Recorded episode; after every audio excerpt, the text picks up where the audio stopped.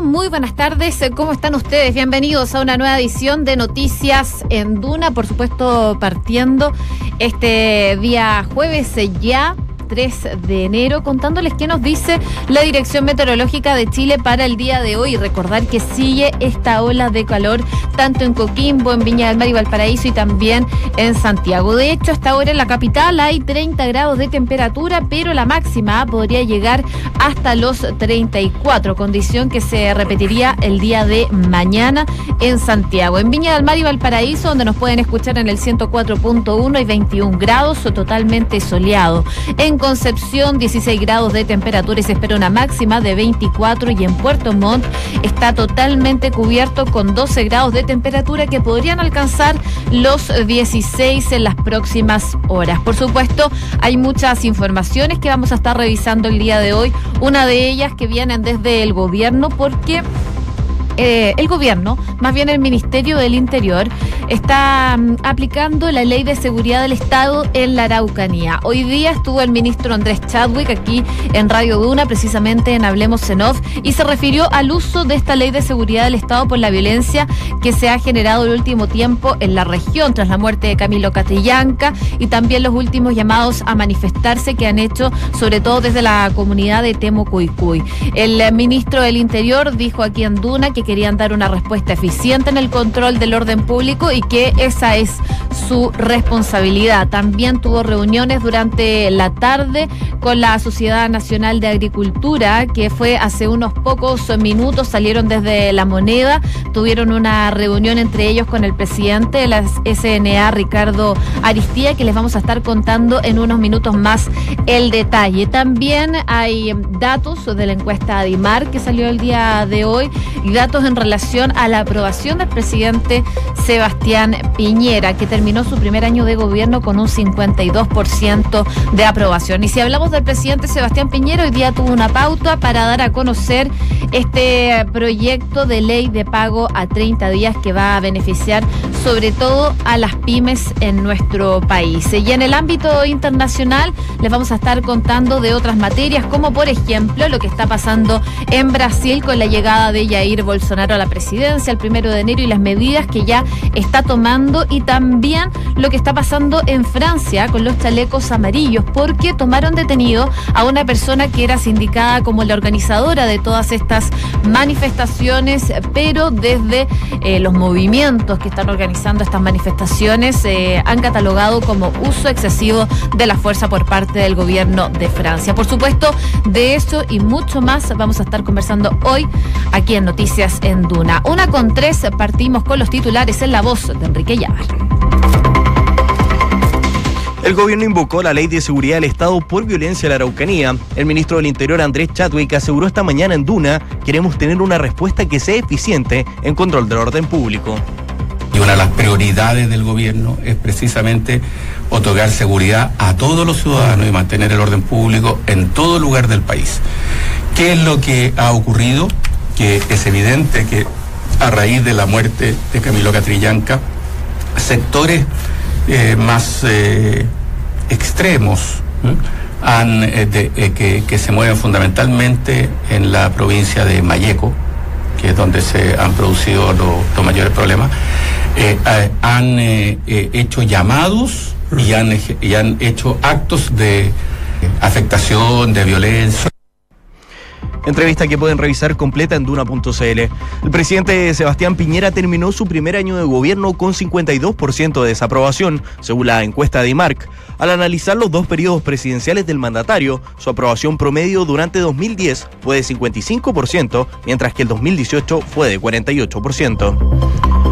También el presidente Sebastián Piñera destacó el aporte y la colaboración de la DC y el Partido Radical para sacar adelante la ley de pago a 30 días. El mandatario promulgó hoy la iniciativa y agregó que las pymes no son de izquierda, no son de derecha, no son de gobierno, no son de oposición, son el motor de Chile. Hoy es un muy buen día para los pequeños, micro y medianos empresarios, pero para todo el país, porque vamos a promulgar una ley que va a establecer en régimen el pago a 30 días, lo cual significa devolver el capital de trabajo y devolver la tranquilidad que dentro de ese plazo van a recibir el pago por los bienes y servicios que con tanto esfuerzo han producido y que han vendido en el mercado. Pero hay una cosa muy importante. Si alguna persona no paga dentro de ese plazo, quiero decirlo muy claro, va a empezar a regir una tasa de interés convencional, pero además va a haber una sanción por mora. Y la UDI acusó al diputado Gabriel Boric de burlarse de los derechos humanos y le exigieron disculparse con la familia de Jaime Guzmán. Desde la bancada gremialista intervinieron en la sesión de la Cámara con carteles y un discurso para increpar al legislador del Frente Amplio, quien posó en 2017 con una polera con el rostro del senador herido a bala. Y el ministro en visita, Mario Carroza, reconoció que hubo problemas de comunicación con la Interpol tras la información sobre la supuesta detención del exfrentista Pablo Muñoz Hoffman. El juez aseguró que los nexos con el organismo en el extranjero no son los más fluidos con respecto a nuestro país las eh, instituciones de Interpol, digamos, en el extranjero, no entregan la información adecuada, o sea, no es fidedigna y en algunos casos eh, no es la que corresponde. En este caso, digamos, Interpol Chile lo que hace es traspasar lo que le entregan y si esa información puede estar errada, como ocurrió con Palma Salamanca esa vez cuando fue eh, pasó por el y fue retenido por problemas eh, que son bien, más bien consulares, no, no, no porque este, había una difusión roja, pero esas son las informaciones que después tienen que verificarse y tienen que chequearse y esto es lo que se hizo ahora. Y según un balance del gobierno, más de 2.000 extranjeros fueron expulsados de Chile durante 2018. La medida se adopta tras decisiones judiciales donde los delitos que más predominan son infracciones a la ley de drogas, robo con intimidación y robo con violencia. Y seis alertas rojas monitorea la Oficina Nacional de Emergencia este jueves, luego que diferentes incendios forestales se activaran en las regiones de Valparaíso y O'Higgins, afectando las localidades de Viña del Mar, Santo Domingo, Villa Alemana, Limache, Valparaíso, Navidad y Puchuncaví. En dos casos, las emergencias obligaron a desarrollar evacuaciones masivas de casi 300 habitantes. Con siete minutos, partimos revisando las principales noticias que marcan esta jornada. Hoy eh, amanecimos con cifras, salió tanto la encuesta Criteria como la encuesta Adimar. en cuanto a la aprobación presidencial, en la encuesta Criteria, el presidente Sebastián Piñera mostró un repunte en este último sondeo del año, llegando al 39% de apoyo y un 46% eh, en cuanto al rechazo de su gestión. Esto es en base a diciembre el término del año 2018. Y si nos vamos a la encuesta de que el presidente Sebastián Piñera cerró el año con un 38% de aprobación y un 52% de desaprobación según esta otra encuesta, la encuesta Adimar, que fue también dada a conocer el día de hoy. Así entonces, el apoyo al mandatario bajó 6 puntos porcentuales respecto de noviembre, mientras que la desaprobación aumentó 3 puntos en un mes que estuvo marcado, recordemos, por el alto mando de carabineros. Este cambio en los altos mandos y la decisión de restarse del pacto migratorio de la UDI. Son los dos principales hitos que destacan en la encuesta ADIMAR para estos resultados del presidente Sebastián Piñera. En los sectores donde más se nota estos resultados son en las mujeres, con una baja de 12 puntos em, en la aprobación y en las regiones, con un descenso de 10 puntos también. Además, las cifras de aprobación son las más bajas, considerando ambos gobiernos del presidente Sebastián Piñera. La medición fue realizada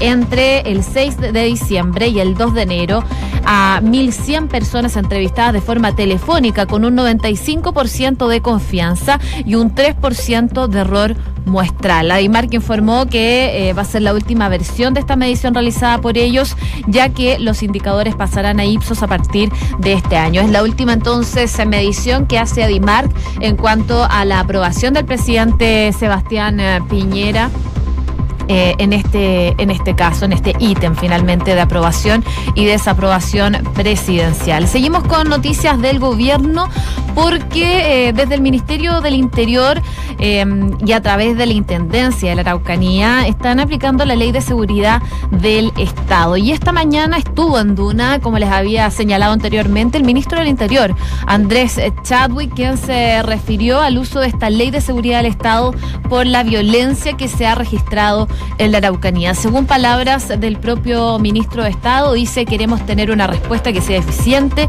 con el control del orden público. Lo hacemos en la Araucanía y en cualquier lugar que se produzcan este tipo de hechos, manifestó el ministro durante esta mañana en el programa Hablemos en Off, entrevista que por cierto pueden escuchar por completo en duna.cl. También señaló que es evidente que mm, esta situación se da luego de la muerte de Camilo Catrillanca. De hecho, hemos visto que comunidades como Montemo Cuicuy han llamado a manifestarse eh, en estos sectores, lo que ha generado la alerta principalmente del Ministerio del Interior y también, por cierto, la alerta de lo que es la Intendencia de la Araucanía. Según dice el ministro, el control que podemos hacer con nuestras policías es adecuado con especial eh, preocupación de perseguir y llevar a la justicia a quienes están actuando.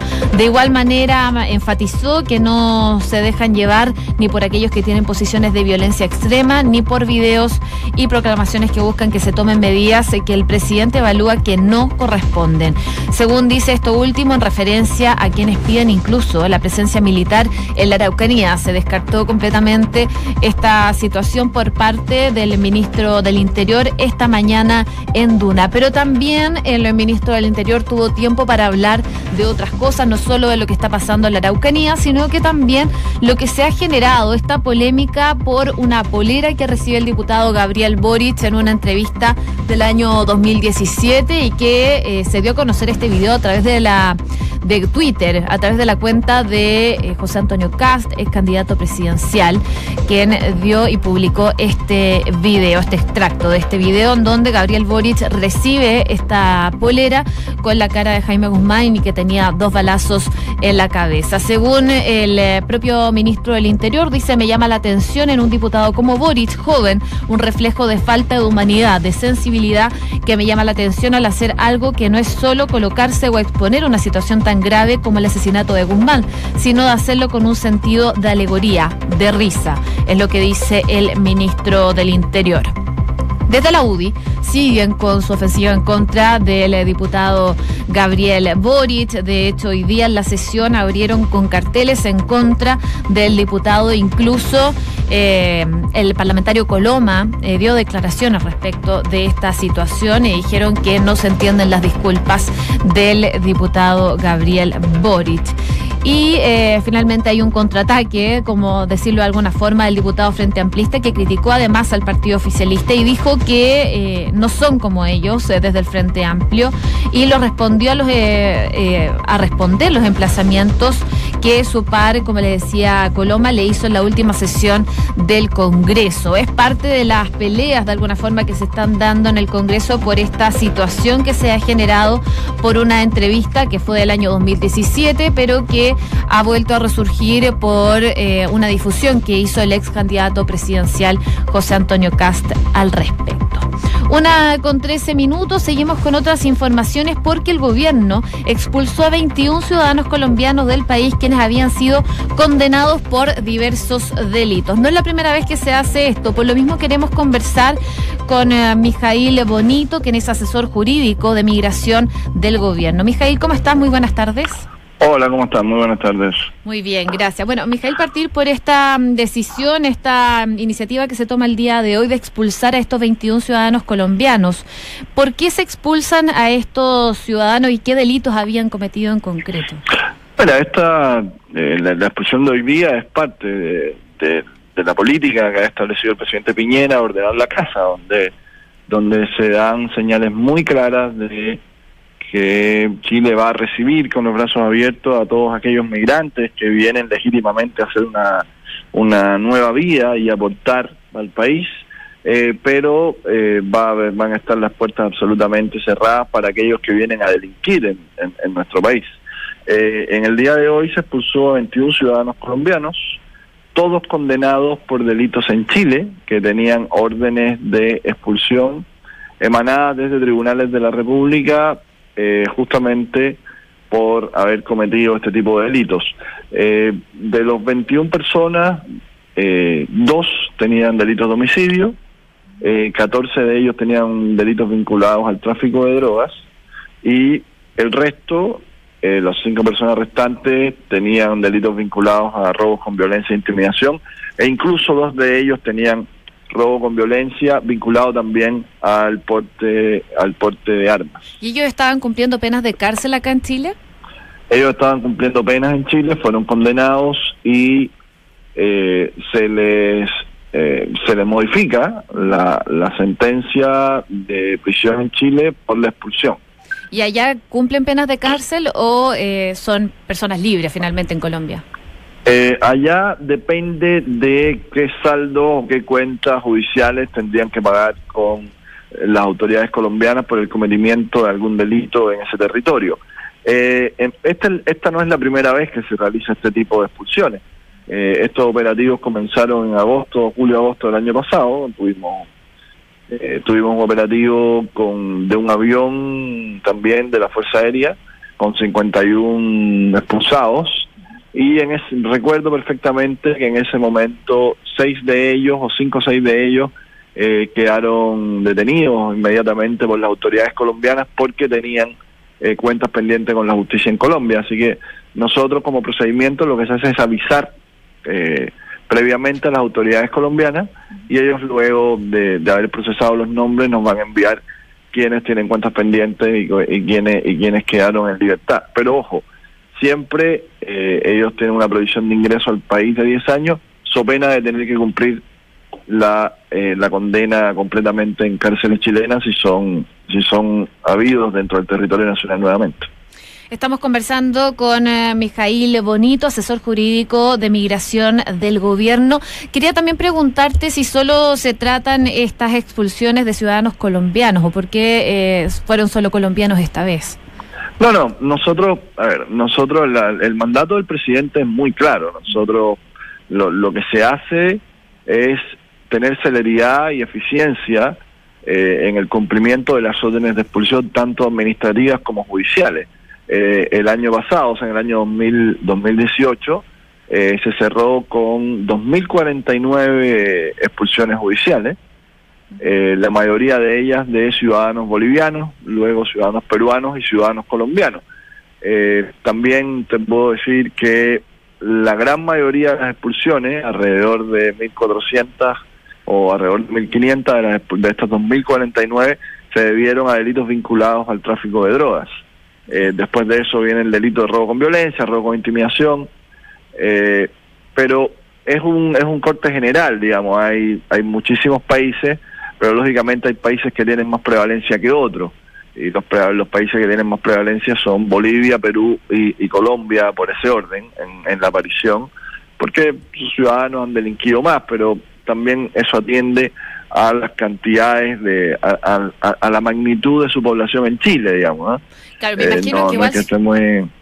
Me imagino que son caro, es caro hacer este operativo de trasladar a estas personas a sus países de origen. A lo mejor los van dividiendo por, eh, por país para eh, un avión. Eh, es mucho más, a ver, es caro. primero es una obligación del Ministerio del Interior realizar esto, digamos. No, no es algo es una obligación que, que, que se establecía para, para la autoridad y por lo tanto el Ministerio del Interior tiene que realizarlo. Ahora, transportar hacia Colombia u otro país a una sola persona, que además tiene que ir escoltado por normas internacionales de, de, aviación, digamos, por, tiene que ir escoltado por dos agentes nuestros, de, por dos oficiales nuestros de la PDI, eh, cuesta alrededor de 3 millones de pesos el traslado dentro de América Latina ya vía aérea a Colombia, Venezuela, cualquier país de, de la cuenca del Caribe, digamos. Eh, cuando se hace de esta forma, donde, donde se realiza con un vuelo de Estado, a través de un avión de la FACH, etcétera, eh, los, los costos bajan prácticamente a un tercio o mucho menos de la mitad. Eh, eso, esa es la diferencia entre un vuelo comercial y un vuelo de esta naturaleza. Y también, antes, la salida a los países fronterizos también se realizaba con una o dos personas, con dos o cuatro escoltas, dependiendo, y hoy día se está realizando en buses eh, con muchísimas más personas eh, dentro dentro de cada bus, por lo tanto eh, por lo tanto es muchísimo más eficiente en términos en términos financieros cumplir con las obligaciones que corresponden. Amén de que además el presidente ha ordenado específicamente que se cumplan de forma de la forma más rápida posible, porque el concepto de ordenar la casa es lo que lo que lleva adelante la política migratoria. Me imagino que quedan más expulsiones para el 2019. ¿Hay, alguna proyección? La proyección del año pasado fue alrededor de 2.000 y se arribó a 2.049. Yo creo que la proyección de este año se va a sacar en breve. Son proyecciones que se hacen a partir de cuál es el, el desempeño de los tribunales de justicia en las diferentes regiones y, y también eh, a raíz de las expulsiones administrativas pendientes que se tienen, porque tenemos que estar claros que una las emiten los tribunales de la República, los tribunales penales, digamos, por la, por, por, por la comisión de delitos y, la condena de delitos dentro de Chile, y otras son emitidas desde la autoridad, desde la subsecretaría del Interior, a partir del incumplimiento de leyes de, de la ley de extranjería. Pero ojo ahí, porque lo que se está viendo como incumplimiento de la ley de extranjería hoy día en estricto es el incumplimiento que dice relación con haber cometido delitos en Chile o en el extranjero. Ya, estamos muy, se está muy claro con, con, con ese tema. No, no hay, no hay prácticamente ninguna persona que haya sido expulsada durante el año 2018 que no haya tenido un- una comisión de un crimen, ya sea en Chile o en el extranjero. Y hay una diferencia sustancial en el trato que se está dando al tema. El año pasado hubo 1.398 expulsiones, según los datos de la Policía de Investigaciones, que es la que materializa eh, las, las- órdenes de expulsión, y este año arribamos a 2000, y el año 2018 arribamos a 2049, lo que significa que se expulsaron, se expulsó un 47% más que en el año anterior. Y yo creo que este año vam- podríamos superar esa cifra, pero no me atrevo todavía a estimar un número hasta que no me lleguen los datos los datos de, de la autoridad policial. Claro, está recién empezando el año. Queda Claro. mucho trabajo por delante. Bien, Mijail Bonito, asesor jurídico de migración del gobierno, te damos las gracias por haber conversado con nosotros en No, Noticias en muchísimas, Duna. muchísimas gracias. Que tengas buenas Hasta luego. Una con 22 minutos y nos vamos de inmediato a revisar noticias del mundo con Enrique Llávar. El presidente Jair Bolsonaro le confirmó a Estados Unidos que Brasil se saldrá del pacto migratorio de la ONU. El mandatario recibió en Brasilia al secretario de Estado estadounidense Mike Pompeo, a quien también le expresó su preocupación con la situación en Venezuela.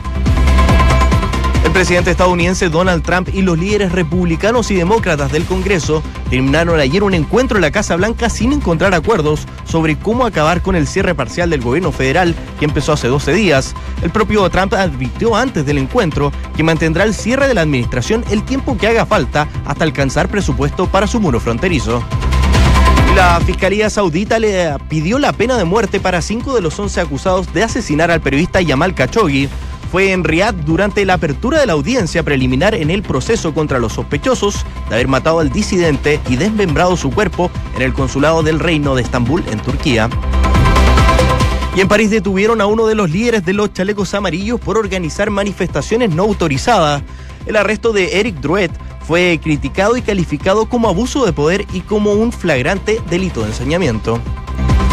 Una con 23 minutos me he quedado con la última noticia que leía Enrique Llávar porque esta detención de uno de los chalecos amarillos eh, que es indicado como el que generaba y motivaba estas manifestaciones en Francia ha generado por supuesto bastantes críticas no solo desde las filas de este movimiento sino que también por supuesto de la oposición al gobierno de Emmanuel Macron. Este hombre Duret es un camionero de 33 años eh, que se encuentra ahora bajo custodia en una comisaría de París tras eh, su arresto eh, anoche en las proximidades de la Plaza de la Concordia cuando él estaba participando en un acto que no estaba autorizado y el que mm, una cincuentena de personas ya querían homenajear a la decena de chalecos amarillos que han muerto en eh, diferentes circunstancias, principalmente en eh, manifestaciones y accidentes que se han generado durante estas protestas. Ante las cámaras de los medios de comunicación, agentes antidisturbios pusieron fin a ese hombre ante incluso eh, antes de que comenzara eh, una manifestación, esta manifestación que no estaba autorizada y según señalaron desde la policía, eh, él estaba organizando esta manifestación que no contaba con autorización. Ya tiene abogado este hombre de 33 años que fue arrestado. Eh, el abogado de este hombre considera el arresto injustificado y arbitrario y en un comunicado interpretó que las autoridades buscan intimidar al colectivo que desde hace más de dos meses ha protagonizado estos múltiples eh, manifestaciones y que han generado también, recordemos, una de las mayores crisis de Emmanuel Macron. El camionero se dio a conocer desde el comienzo del movimiento de los chalecos amarillos en noviembre pasado, sobre todo después de que el 5 de diciembre anunciara en televisión su intención de tomar el elicio, unas declaraciones que eh, valieron finalmente la apertura de una investigación judicial por esta incitación a cometer un delito. Por lo mismo, ya estaba en la mira este hombre de 33 años que es indicado como uno de los que promueve estas manifestaciones de los chalecos en Francia y eh, manifestaciones que han dejado no solo varias muertes, sino que también como les contaba en un principio, ha provocado una gran crisis al gobierno de Emmanuel Macron. Incluso ya había sido detenido el 22 de diciembre. Eh, pero eh, por eso, por esa detención va a ser juzgado el 5 de junio y podría acarrear una pena de hasta seis meses de cárcel. Ahora con esta, este arresto por incitación a manifestaciones no autorizadas podría agravarse a lo mejor esta pena. Vamos a estar muy atentos a lo que vaya pasando en Francia con los chalecos amarillos y esta crisis que ha generado para el gobierno de Emmanuel Macron. Una con 26, vamos con noticias del deporte. Luego de más de un mes lesionado, Alexis Sánchez volvió a las canchas este miércoles en el triunfo por 2 a 0 del Manchester United como visitante hasta el Newcastle United por la fecha 21 de la Premier League. El tocopillano jugó durante 27 minutos en este encuentro. Y la cafeína podría ser considerado doping para el próximo año. La AMA incluyó en su programa de seguimiento esta sustancia como posible sustancia de dopaje para 2020, ya que ha detectado esta en un alto número de controles antidopaje con 27 nos vamos rápidamente a saludar a nuestros auspiciadores.